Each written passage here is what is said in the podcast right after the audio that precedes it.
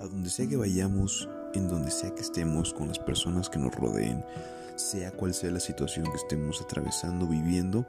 Siempre es importante recordar que hay que tratar bien a las personas, respetarlas, darles su lugar como seres humanos, porque a veces se nos olvida de tanto que compartimos en nuestro día a día con otros seres humanos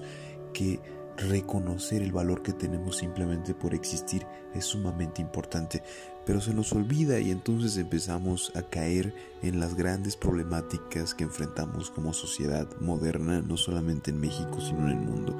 Tratar bien a las personas debería ser una lección de vida, debería ser algo que se forme en las escuelas, algo que los papás o las familias trabajen